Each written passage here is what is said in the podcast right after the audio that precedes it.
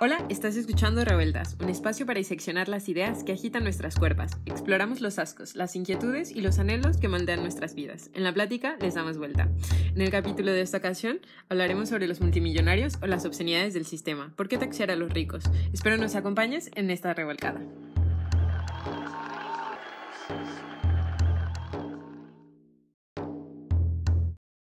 Hola a todas las personas que nos escuchan esta ocasión. Eh, hoy, como decía Emilia, vamos a hablar de multimillonarios, las obscenidades del sistema y por qué es importante taxar a los ricos. Y les vamos a confesar una cosa, es que una, estamos grabando a las 12 de la noche para evitar todos los ruidos de, de la ciudad, o sea, como que todos estos vendedores ambulantes que, que pasan con sus grabaciones. Y la otra es que este capítulo ya lo habíamos grabado, pero justo como había tantos ruidos, eh, decidimos regrabarlo y además se nos hizo muy pertinente eh, actualizarlo con, con, justo la emergencia que estamos todos eh, pasando que tiene que ver con el coronavirus. Así es. Em, ¿Nos quieres contar algo? ¿Qué les cuento? Que estoy abriendo el archivo de nuestra discusión y que... ¿Y qué más? bueno, vamos a hablar básicamente lo, lo que queremos con este podcast es un poco explorar qué está pasando con los multimillonarios, o sea, por qué estos multimillonarios existen. Bueno, no, no tanto porque existen, pero más explorar y entender si tienen alguna responsabilidad con su riqueza, eh, entender eh, pues como vivimos en un mundo tan desigual y hay gente que tiene tanto dinero y que justo ahorita en esta pandemia del coronavirus, estas desigualdades se vuelven a la luz, o sea, como que se vuelven muchísimo más evidentes y, y, nos cuestionamos, o sea, si realmente estas personas que tienen tanto, tanto dinero tienen alguna responsabilidad y alguna idea de, de, de solidaridad que nos pueda ayudar a sobrevivir esta pandemia. Así es. Bueno, ya me ubiqué otra vez.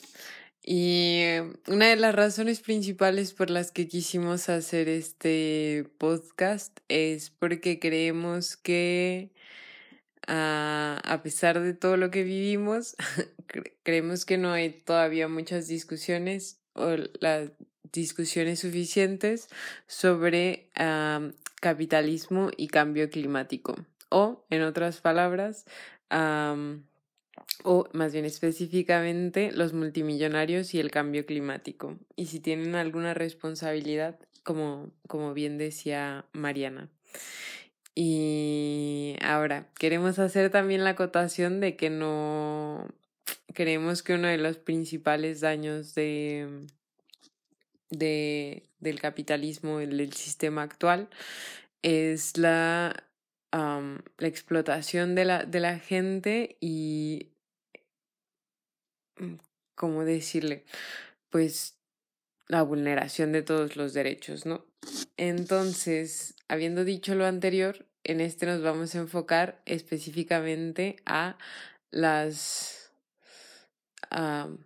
a las consecuencias que este tiene en pues en el medio ambiente y creo que una en parte lo podemos relacionar con, con, lo que estamos viviendo hoy en día porque como vienen diciendo varios grupos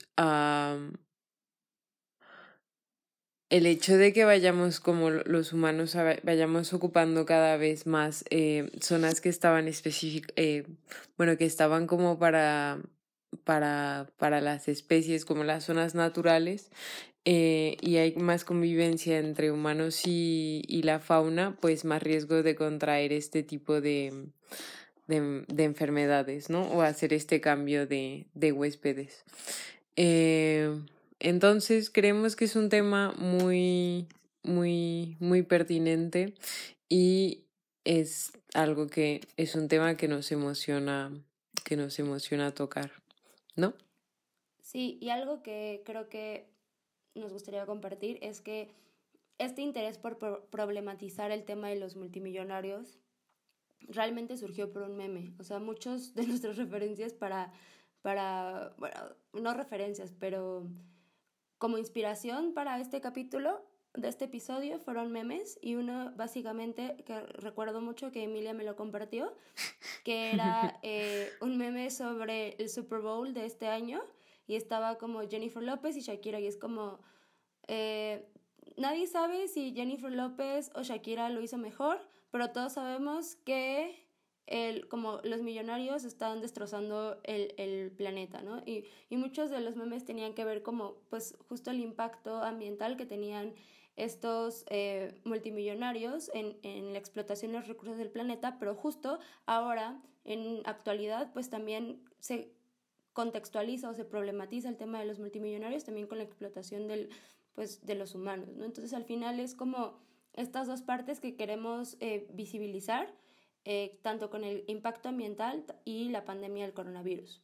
Entonces, un poco para entrar al tema, eh, pues queríamos hablar un poco muy, muy este, a grandes rasgos de, de qué onda con los millonarios, ¿no? O sea, si realmente una, una cuestión que nos preguntábamos es, ¿son parásitos del sistema? Porque un poco basados en la película de Parasites, donde están estas como personas súper ricas que parecen no hacer mucho esfuerzo de su vida, ¿no? Como que viven esta vida de lujos, eh, una vida impoluta y como que están del otro lado esta clase trabajadora que vive en, en lo subterráneo, ¿no? Todo el tiempo, pero que al final hacen que la vida de estos ricos tenga como funcione. Y entonces al final la pregunta es quiénes realmente son los parásitos, ¿no? De, de este sistema que yo creo que ahí nos preguntamos y que ahorita se contextualiza y se puede ver, ¿no? o sea, como quiénes son las personas que realmente están como poniendo el cuerpo para que podamos sobrevivir esta pandemia. Pero si quieren más adelante ya nos metemos al, al tema del coronavirus. Básicamente es quiénes son algunos ejemplos de multimillonarios actualmente y hicimos como un pequeño, una pequeña investigación y básicamente resulta que Jeff Bezos es como el, el que está en el top, o sea, es el, el, el, la persona con más dinero en, en, el mundo y le siguen mmm, Bill Gates, me parece que, que, que chequé, y Warren Buffett. Y al final te das cuenta que eh, también en el top están muchísimos hombres eh, relacionados con estas industrias de la tecnología, ¿no? O sea, con estos proyectos tecnológicos como Amazon, Facebook, Google. Y no sé, llama la atención que justo estas personas que tal vez, o la, la, leyenda dice que empiezan con capitales muy pequeños, ¿no? Con estas empresas de garage, llegan a tener industrias tecnológicas que cotizan miles y millones de dólares y que básicamente dominan el mundo y también dominan nuestros datos. Pero bueno, ese es otro tema. Sí. Y también yo creo que mm, por el lado de, la, de las, como de mm, las industrias tecnológicas tiene que ver eh, y su relación con, con, con, con, el cambio climático tiene que ver con eh, los desperdicios de, de, pues sí, de basura tecnológica que se está haciendo a consecuencia de, de todo este speed de, de estar produciendo de todo, ¿no? O sea, desde el celular que te dura uno o dos años, este, hasta yo qué sé, ya todo lo hacemos digital, ¿no? Básicamente hay cada vez más, creo que el país había sacado un, un, un artículo muy bueno. Eh, lo voy a buscar para, para ponerlo también en las referencias que les vamos a compartir, que justamente hablaba sobre, sobre los nuevos basureros, le llamaba, ¿no? Y eran estos basureros específicos de, de eso, de desechos tecnológicos que así como, así como los, los basureros tradicionales, por así decirlo, desprenden todos estos, estos, estos líquidos que se van al, a los mantos acuíferos es lo es, es eso pero versión versión este basura tecnológica no que se supone que es mucho más mucho más dañino. Y creo que eso es algo eso es como creo que el lado oscuro de, de, de toda esta tecnología que todavía no creo que no se habla lo, lo suficiente y, y bueno, tiene consecuencias eh, muy negativas para el planeta, ¿no? Sí, y en, alguna ocasión también sobre el uso de los recursos, porque me parece que eh, muchos usan litio, que es un mineral, no quiero, no quiero estar errando, pero al final que también es una reserva limitada y como son desechables las cosas, tampoco es como que se vuelvan a usar, o sea que sí tiene un impacto ambiental directo pero también estoy pensando en algo más que tiene que ver con que pensamos que lo digital como que existe, ¿no? O sea, está y, y como está en la nube y tal vez no lo vemos, no es algo concreto, es difícil visibilizar el, el, el impacto ambiental y la contaminación que genera, pero al final hay que tener conciencia, o sea, esto es como un paréntesis de, o sea, para que tu computadora esté prendida, para que el internet esté prendido, que haya un servidor, o sea, todo implica el uso de electricidad y, o sea, que tu teléfono tenga, tenga pila, todo implica que algo se tenga que cargar o que esté conectado a la electricidad. Y pues al final, eh, en este mundo todavía ah, la electricidad genera, genera mucho impacto ambiental en términos de contaminación. Entonces creo que, o sea, es difícil verlo porque está lejano, porque es abstracto, pero al final ahí está, ¿no? O sea, por, por estos dos lados y que yo creo que es algo de lo que se tiene que empezar a hablar y que pues eh, es, es, importante en el día a día y que ahorita, ahorita vamos a hablar sobre toda esta explotación de recursos y cómo tiene un impacto directo en nosotros como consumidores, por así decirlo. Eh, no, no quiero llamarnos estrictamente consumidores a todos. Pero bueno, un paso antes y que tiene que ver, igual este no es como el podcast para analizar cómo se genera la riqueza y quién tiene la riqueza, pero un punto que sí es bien importante hablar y que nos va a ayudar muchísimo a problematizar el tema tiene que ver con eh, la idea de hay un mundo desigual donde muy pocas personas tienen gran porcentaje de la riqueza del mundo. Y esto es importante porque al final hay una idea como meritocrática del, del, multimillonario, ¿no? Es esta persona que trabajó durísimo o trabaja mucho para ganarse lo que tiene. En el, esto en el como Vox Populi, pero al final sí hay una idea también de que mucha de esta riqueza se genera a partir de una acumulación y de un, o sea, de que hay herencias y que es una riqueza que se va trasladando por los tiempos y que mucha de esta está eh, a costa del trabajo, la explotación de, del trabajo, la explotación de recursos humanos, eh, de recursos naturales y también hablabas como de, de recursos del, del, mercado, ¿no? Del, del, stock market. Sí, y de recursos políticos, ¿no? También, y de explotación, de explotación política. y y no sé, de ese tipo de cosas también. Y, que además, un poco para, para contextualizar, o sea, estamos hablando de un mundo justo tan desigual que yo creo que esa, esa idea a mí me, me causa un poco de, de terror.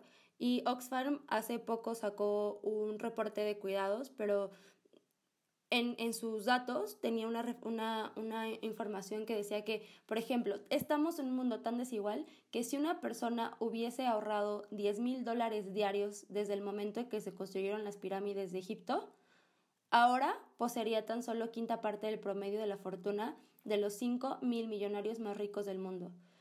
O sea, al final es tanto el dinero que tienen estas personas que, que realmente no se puede dimensionar. O sea, bueno, es como dinero que en tu vida vas a poder ver junto, ¿no? Y esto también me recuerda un poco un video de TikTok que también es inspiración para este podcast, que era de un, de un este vato que justo lo que quiere hacer es visibilizar, eh, visualizar la riqueza que tiene Jeff Bezos y lo hace a través de granos de arroz. Y entonces para él eh, determina que un grano de arroz es igual ahorita les voy a decir. Y también creo que me habías pasado... Me habías pasado otro video, pero versión este... Facebook, ¿no? ¿Cuánto, cuánto habían donado a, a... Ah, sí, como al, a la cura... A los estudios. Es cierto. bueno, el, punto es, ahorita no tengo el dato, pero los, los vamos a poner, es que, haz de cuenta que un grano de arroz son como 100 mil dólares. Una cosa por el estilo. Y entonces, eh, esos 100 mil dólares, eh, o sea, Jeff Bezos tiene, o sea, más o menos calculado su fortuna antes de, antes de lo del COVID, son 116 mil millones de dólares. Entonces, para poder abarcar esa cantidad en granos de arroz, eh, tiene que comprar dos bultos de arroz, o sea, básicamente. O sea, es tanto su dinero, o sea, y estos arroces no es como que sean, equivalgan a un dólar, ya están equivaliendo a 100 mil dólares. Y, y es un poco, ¿no? Como justo lo que tiene acceso, el, en este caso, el estadounidense promedio versus lo que tiene la fortuna total de este hombre. Eh, un dato que era relevante, o sea, por lo menos a mí me, hizo, me llamó la atención, es que 1.3 millones de dólares del bolsillo de Jeff Bezos en su relación a la fortuna total que tiene equivalen a un dólar del estadounidense medio. Entonces, o sea, esto es como, igual y tú con ese dólar te, te piensas si te vas a comprar el chocolate o no te lo compras porque a lo mejor te alcanza para el bus. Eh, para él, ese dólar que tú estás pensando en ahorrarte o no ahorrarte equivalen a 1.3 millones. O sea, ¿sabes? Es como como muy agobiante, ¿no? Y más en este, en este momento de la historia, siento. O sea, que tal vez esto me lo hubieras dicho justo hace un mes, me hubiera, me hubiera, bueno, hace dos meses, me hubiera causado conflicto, pero no tanto como el conflicto que me está causando en estos momentos. Porque además algo que hay que decir es que en general también estos multimillonarios, mil millonarios, eh, evaden muchísimos impuestos y que son impuestos que al final le permiten al Estado poder dar ciertos eh, servicios, ¿no? Tanto como el acceso a la educación, el acceso a la salud, que en estos momentos está resultando súper importante. Entonces, cuando tienes un sistema, eh, o sea, a nivel internacional, evasión de impuestos de tal forma, pues este dinero y esta riqueza que están generando a base de la explotación tanto de, la fuerza humana como de los recursos naturales no está retribuyendo de forma equivalente al, entorno. Claro, eso y em, hay que sumarle, hay que sumarle el lobbying, ¿no? Y el cabildeo político que hacen para para, para aprobar leyes que pueden, hacer que pueden ser a su favor, ¿no? Que pueden ser eh, contra leyes que protegen el medio ambiente, ¿no? Contra leyes que protegen el, al trabajador o la salud, ¿no? Y a esto además le suma, o sea, pues esta malversión, por así decirlo, le sumas este evasión de la evasión de impuestos, pues creo que es algo terrible, ¿no? Y en, en, estas, en, estas, en estos contextos como en el que estamos viviendo ahora, eh, creo que se hacen justo mucho más, es mucho más visible y mucho, mucho más obscena, ¿no? Que es justo la palabra que estábamos utilizando para este, para este capítulo, ¿no? Se, se, se hace mucho más obscena eh, la desigualdad, ¿no? Y y sobre todo es decir que son em, que son pocas personas en realidad las que conservan todo este todo este este este dinero, este capital y este poder, ¿no? Además, porque creo que son cosas distintas, pero es, es eso, es obsceno lo poco que son y lo mucho que lo, lo, las pocas personas que son y las muchas que, que lo están padeciendo, ¿no? Y por ejemplo, como, como en este contexto, son las personas que muy, muchas veces se les dice como trabajadores no calificados, ¿no? Y ahora en estos contextos te das cuenta que son los trabajadores esenciales, ¿no? O sea, es, es, es... Claro. Incluso ahí se ve también, bueno, pero eso es otro tema, ¿no? la, tensión, la tensión entre los trabajos esenciales y los trabajos digitales. Pero bueno.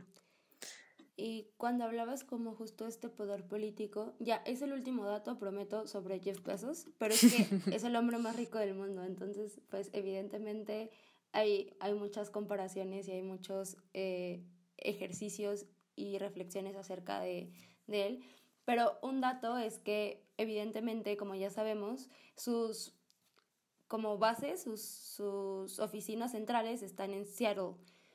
Y esto sucedió, o sea, por lo que, por lo que estuve investigando, es porque esta ciudad, sí, es como de unas donde se paga menos impuestos en Estados Unidos, es uno de los estados con, con menos impuestos. Y entonces, eh, en algún punto, eh, la ciudad se volvió súper, súper cara, la renta ya no era, o sea, la gente ya no podía vivir en la ciudad, ¿no? Lo que pasa en muchos casos con la gentrificación, etcétera, el mercado de bienes raíces. Entonces, la gente ya no podía pagar renta, los salarios estaban bajando, etcétera. Y entonces, eh, como el gobierno lo que quería era construir vivienda asequible para ciertos este, sectores de la población, para, porque había mucha gente sin, sin hogar. Y entonces el, el programa de, de, construir esta vivienda costeable estaba a base de un, de un alza en los impuestos.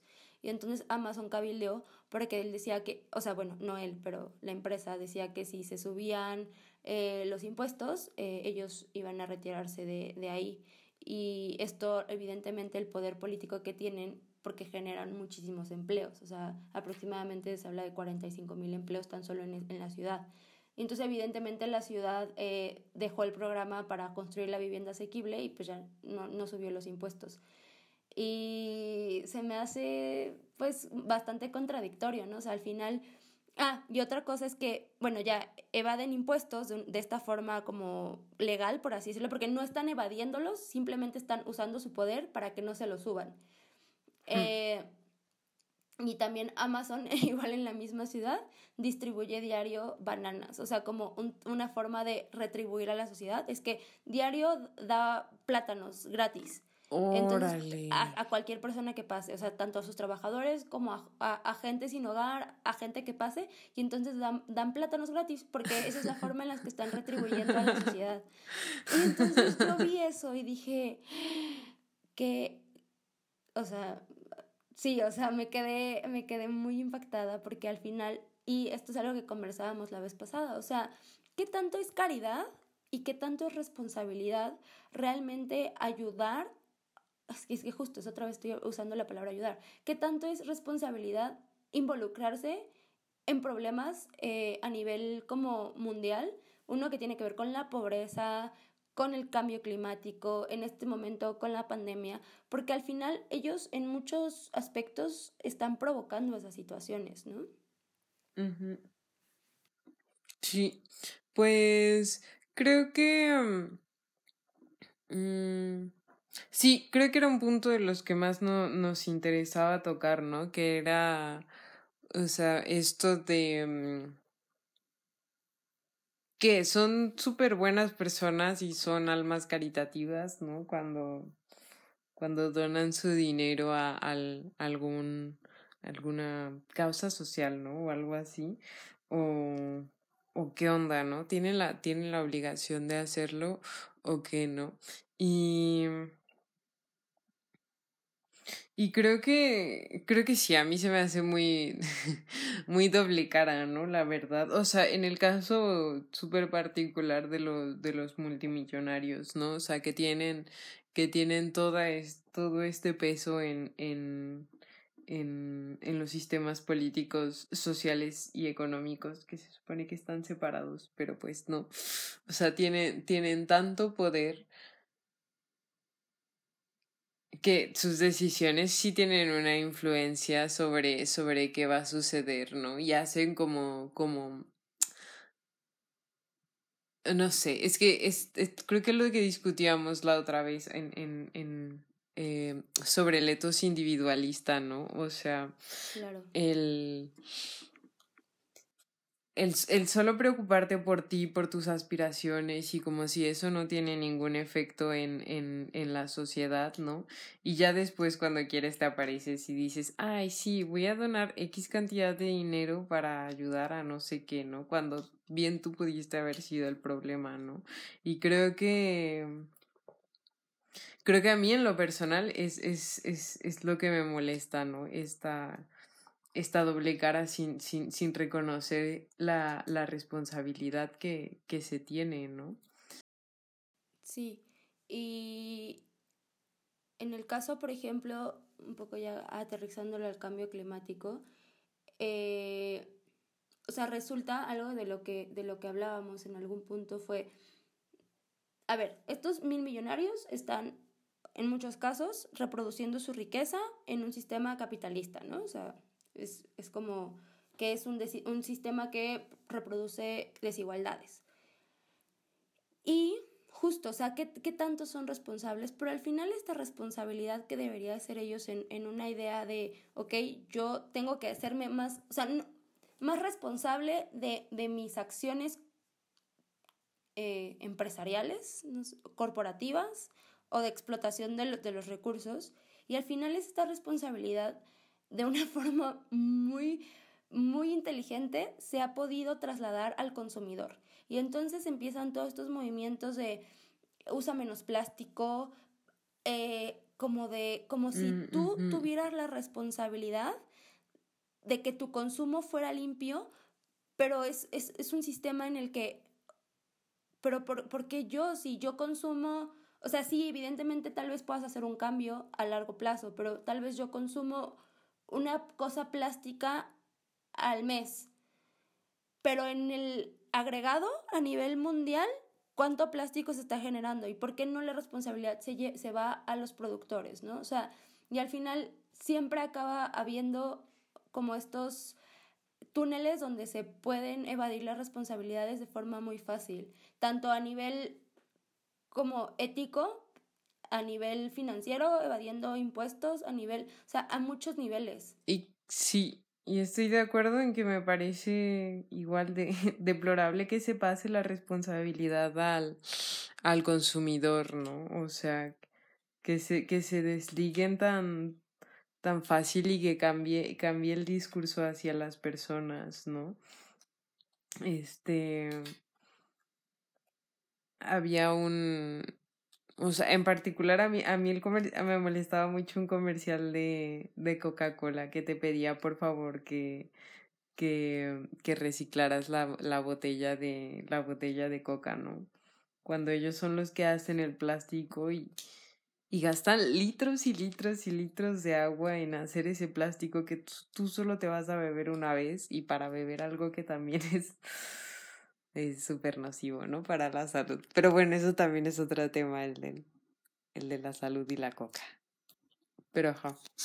Y que nos han vendido una idea de, ay, sí, nosotros reciclamos, o sea, reciclar plástico también implica un impacto ambiental porque estás usando energía para convertir ese plástico en otro nuevo plástico. O sea, lo ideal es literal no generar ese plástico. Y estamos ahorita hablando de plásticos, pero podemos hablar de otros tipos de impactos ambientales a nivel como de las, de las empresas. Eh, recuerdo ahorita que estás hablando como cómo te, te al final malversan la información en, en algún punto me acuerdo que vi una nota donde una consultoría a nivel como empresa, de empresas eh, muy importante hacía una, una como invitación a sus clientes en, en invertir en, en estos como es que tiene un nombre muy técnico y de ingeniería, pero punto es que iban a subir tanto, o sea, con el calentamiento climático, se espera que suba tanto el nivel del mar que lo que la nueva área de inversión, estos son estos muros de contención de aguas. Entonces les decía a sus clientes que les convenía porque era una gran oportunidad para el mercado eh, invertir en estos muros de contención de aguas para que pues justo las, las ciudades no se, no se inunden, no etcétera en vez de preguntarse cómo frenar el cambio climático, ¿no? Y ahorita estoy pensando, hace un mes era pensar en el cambio climático, hace dos meses era pensar en el cambio climático y creo que sí tuvo un boom y muchos movimientos eh, a nivel mundial estaban agarrando mucha fuerza. Y ahorita, o sea, sí, sí, o sea, sí se ha visto con todo este, o sea, este resguardo en las casas con las cuarentenas, o sea, un respiro del planeta, ¿no? Y al final, sí es como, ok, puede haber solución a esto, pero las empresas, las, o sea, el las empresas capitalistas se tienen que realmente involucrar en una, generar nuevos procesos eh, de trabajo que faciliten justo menor impacto ambiental, pero también nuevas formas de, de, de promover nuevas formas de consumo, etcétera, etcétera. Entonces yo creo que ahorita, si bien estamos en una, en una situación de crisis, también nos podemos cuestionar cómo hacer las cosas mejor. Y creo que para hacer un paréntesis y for the record, Hoy es el día histórico en el que el, el, el barril estaba, el barril de petróleo estaba a cero dólares, ¿no? Precios negativos. Hoy 21 de abril del 2020. o sea. Bueno, fue 20 porque ahorita estamos grabando. Pero sí, impresionante, ¿no? Y es como evidentemente hay que invertir tal vez en energías limpias, pero tú lo decías en el capítulo pasado, también de formas responsables, porque no nada más es eh, generar energías limpias, porque esos necesitan un territorio y esos territorios pues también tienen impacto ambiental, pues, o sea, lo, lo que nos explicabas la vez pasada. Sí, este, um, creo que creo que justo ya podemos, podemos pasar como a la parte como de, de tipo de, pues no de soluciones, ¿no? Sino, sino de alternativas o de caminos, ¿no? Y creo que, como tú dices, es, es, es necesario replantearse eh, bastantes cosas, ¿no? Como es, es replantearse el consumo, replantearse la producción, replantearse los modos de convivencia y, y, y, las energías que utilizamos para ellos, porque es, es, es, es, es obvio que, que, que la, la, energía es indispensable para, para, para la vida, ¿no? De, todos de, de diferente manera utilizamos, y utilizamos energía para continuar, ¿no? Y creo que eh, en el capítulo que no grabamos porque había mucho ruido, tratábamos sobre el, el, parque eólico en el, en el istmo, ¿no?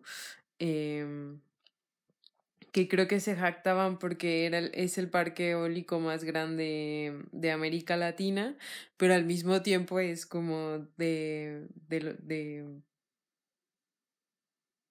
bastante conflictivo, ¿no? De los más conflictivos o de los megaproyectos más, más conflictivos porque, mm, porque se pone en pugna por un lado el, el eh, pues el, el territorio y la autonomía de, de, las personas que se encuentran ahí que no lo quieren, eh, que es válido. y por el otro lado, que igualmente, a pesar de que se supone que es algo de, de energías limpias y energías eh, verdes, eh, tiene externalidades y al ser tan grande, una de las externalidades es, es, es, es, el aumento de temperatura, ¿no? Que cuando lo que tratas de combatir es el cambio climático y el aumento de las temperaturas, pues pierde mucho sentido, ¿no? Tiene, pierde mucho sentido la, la, la, razón de ser de ese parque, ¿no? Y, y a eso me refiero a, a encontrar nuevas formas también de, de consumir, ¿no?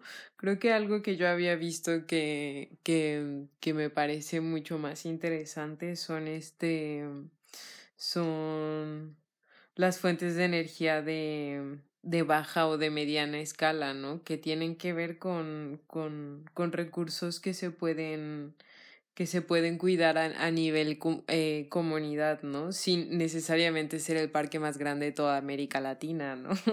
solo, claro. solo el parque que va a cuidar a, a tu comunidad y que es más fácil gestionar y de la misma forma uh, um, gestionarlo de una manera más, más transparente. Claro, y esto está relacionado con lo que decías de, de la ética, ¿no? De esta idea cultural de cómo consumimos, cómo, qué aspiramos también, o sea, estas aspiraciones de, de ser el, el, siguiente mil millonario, ¿no? Y trabaja y lucha por tus sueños y, y tú puedes ser el siguiente Mark Zuckerberg.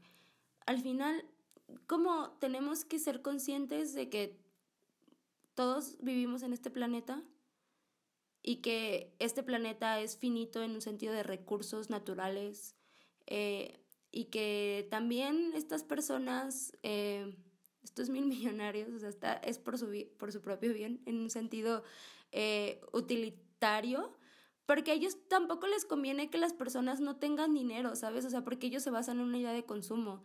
Y si tu consumidor promedio va a bajar su nivel adquisitivo, por, o sea, eh, ya no, no, no le encuentro mucho sentido. Pero igual un economista podría explicarnos más este flujo de, del capital y todo. Ahorita, por ejemplo, ya, prometí que era el último, pero...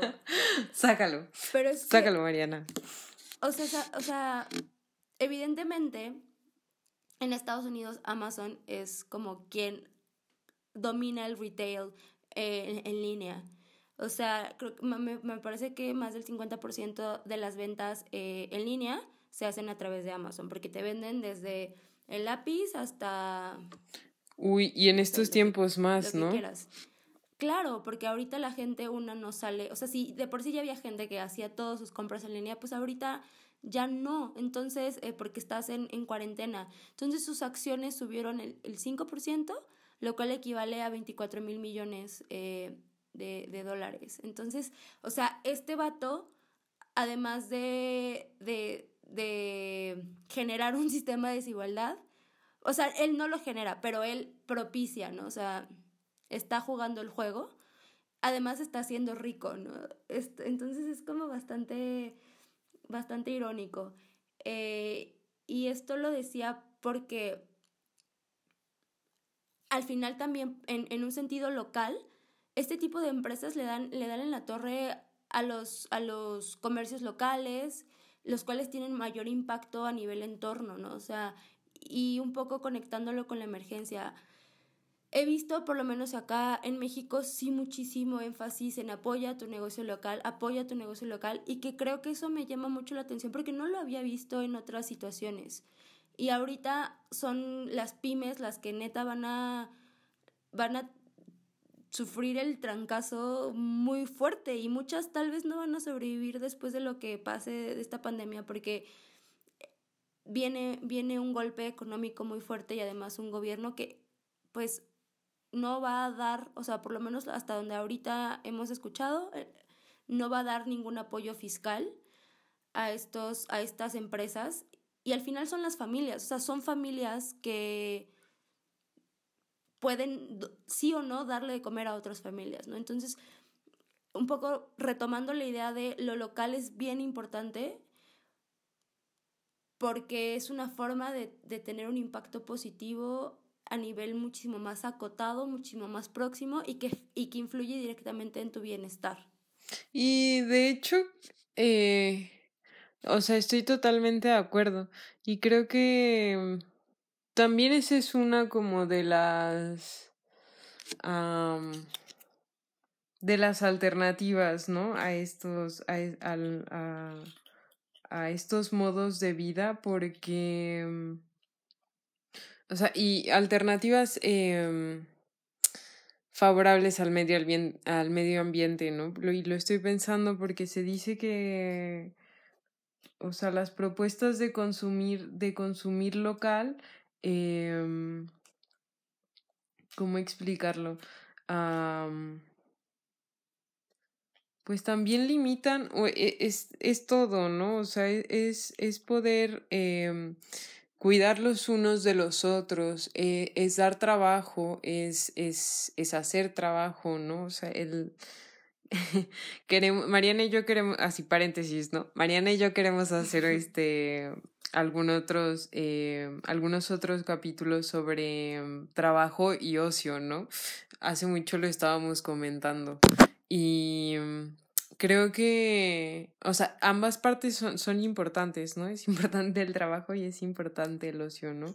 Y en la medida en la que se mantengan eh, en lo local, todo, o sea, los o sea, observar y ver lo que tenemos de productos a nuestro alrededor, las personas con las que podemos convivir, eh, la misma huella de carbono disminuye, ¿no? O sea, o no es tan, tan abrasiva, ¿no? Y eso es a lo que voy con, con estas alternativas eh, favorables, ¿no? Y así como quédate en casa, ¿no? Voltea a lo local, voltea a lo local.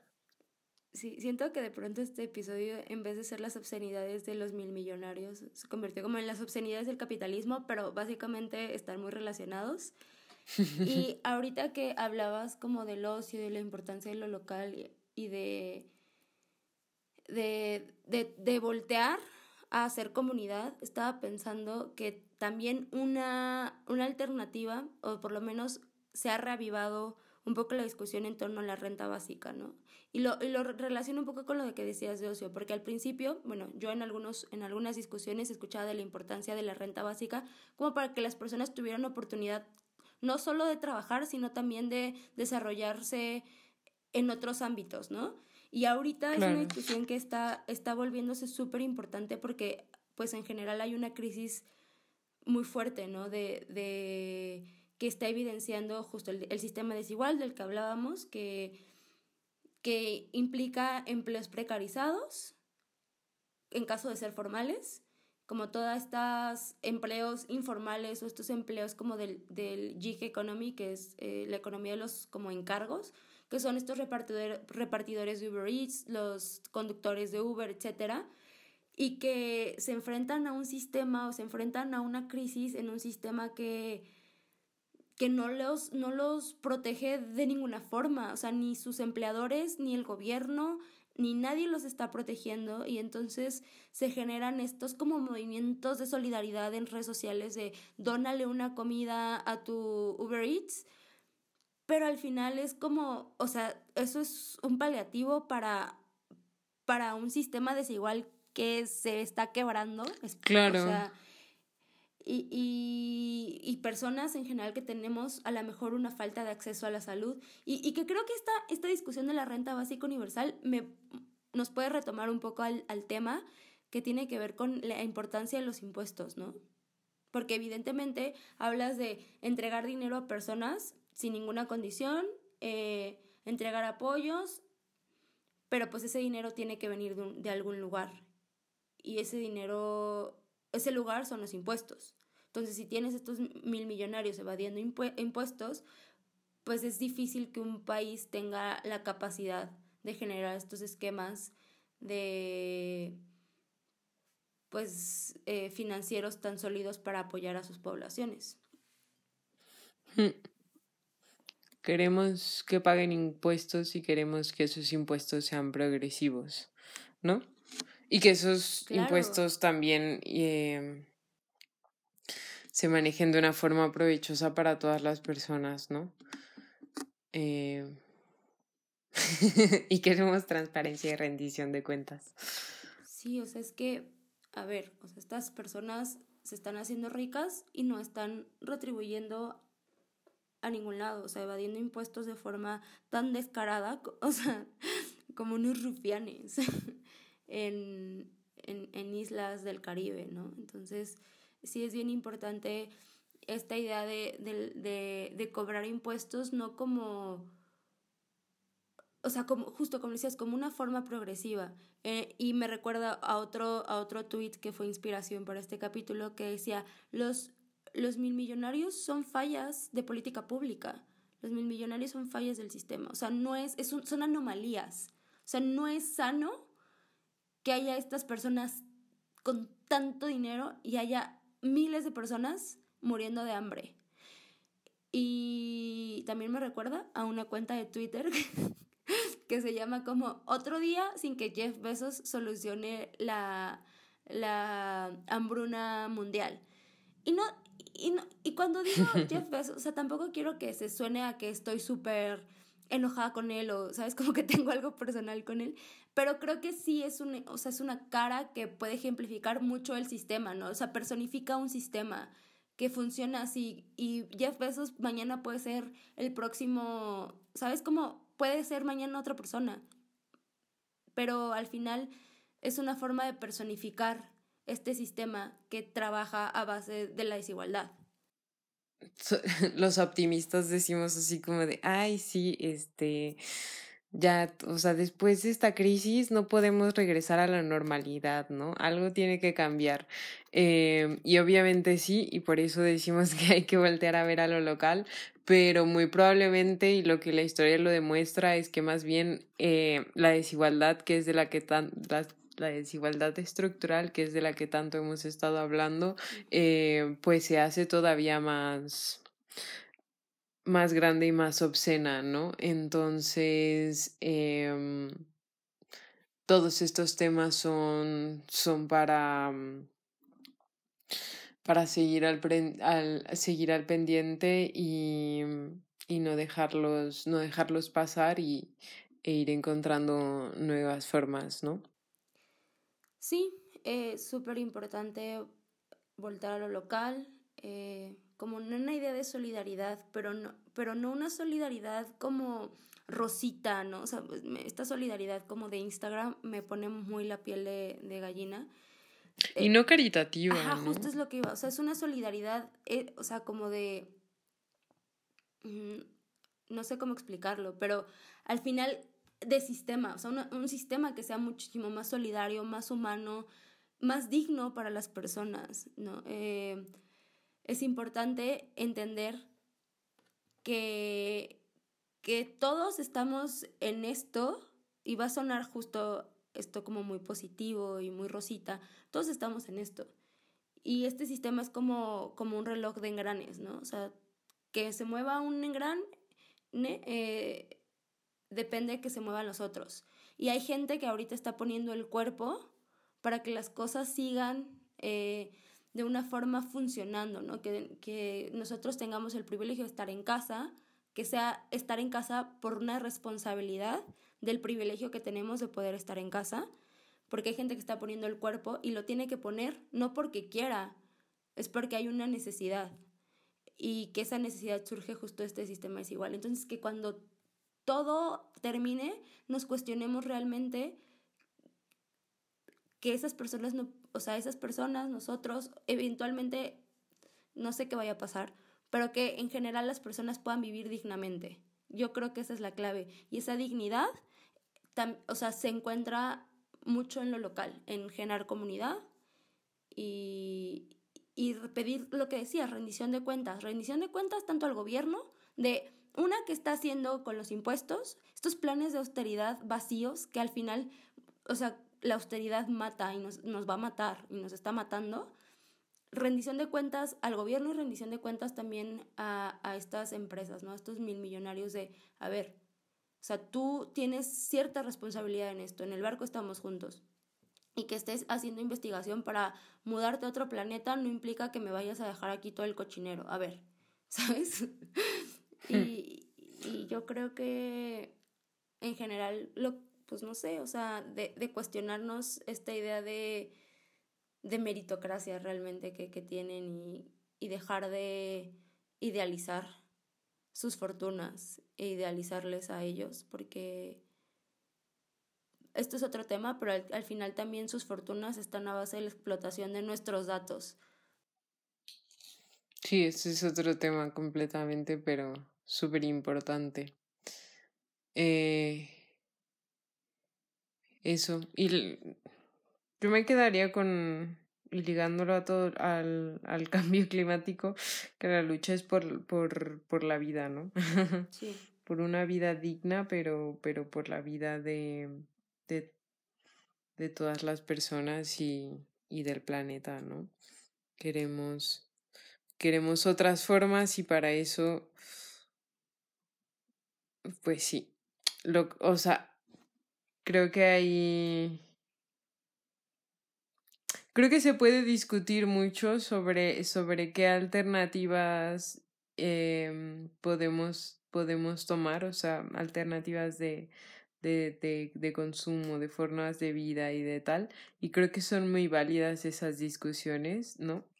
Uh, revueltas creo que también se va, se va a tratar de eso, pero también hay cosas básicas y esenciales que esas que son mínimas más bien, y lo pienso más bien a nivel de, de responsabilidad de, de estados y gobiernos, y eso tiene que ver con con eso, ¿no? Con la recaudación de impuestos, los impuestos progresivos y, y la rendición de cuentas, ¿no? Eso es básico, eso no, no, tampoco es, es este, no, no hay pierde, por así decirlo, no hay pierde.